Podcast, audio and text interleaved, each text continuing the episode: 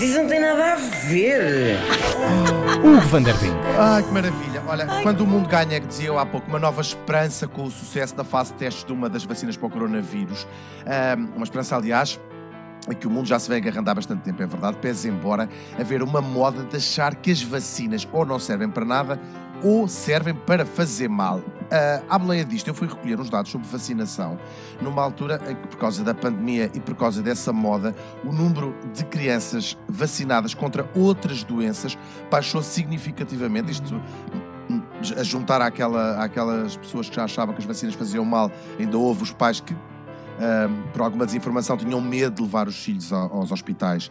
Ah, e aliás, a Ana falou aqui disso na, na- na- altura em que foi vacinar o Verdade. seu próprio rebento.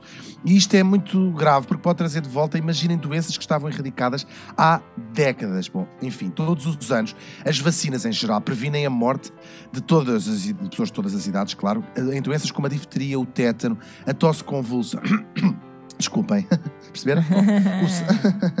O, o sarampo e eh, é assim, diz a, a Organização Mundial de Saúde, a mais eficaz e a mais barata das intervenções de saúde pública. Até há 10 anos atrás, o número de crianças vacinadas contra três destas, destas doenças, a difteria, o tétano e a tosse convulsa, que isto é dada numa, numa dose É tripla, eh, tríplice. vinha- tinha vindo... eh, diz, desculpa? É, Chama-se a tríplice, não é? A tríplice, exatamente. Uhum. Isto tinha vindo a subir ahm, todos, todos os anos, ah, até que vamos ver como é que vai ser a partir deste ano. Lembro que isto são doenças que podem causar deficiências muito graves ou até mesmo a morte. Ainda assim, quase 20 milhões de crianças no mundo não têm acesso a estas vacinas. 70% delas vivem em zonas carenciadas de África e também do Sudoeste Asiático.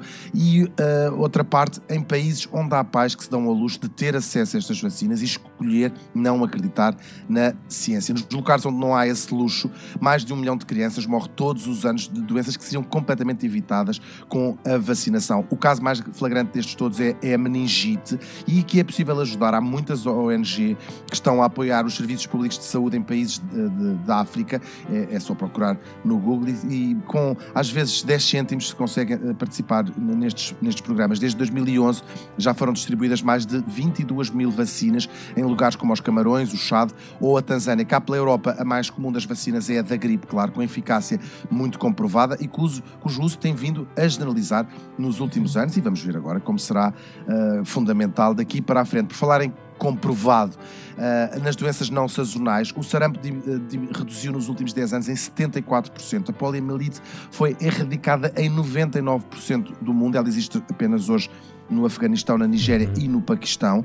E o tétano neonatal, que era um grande problema, baixou de quase um milhão de, de bebés que morriam todos os anos para 50 mil. Tudo isto por causa de uma vacina. Pode ser, esperamos nós, que um dos efeitos positivos da pandemia, e sou do Speak em falar em efeitos positivos, pode ser eh, quando nós percebemos que a única chance da, da imunidade de grupo é de facto a vacinação, seja que estes números continuem a baixar e seja, sobretudo, percebermos que a ciência não é uma moda, não é uma agência, uma agenda política, a ciência é ciência e que sem ela estamos todos bem lixados. Sem a ciência também não teríamos aqueles óculos de realidade virtual que uma pessoa põe na cara e parece que tomou um ácido, mas isso claro não tem. Não, não.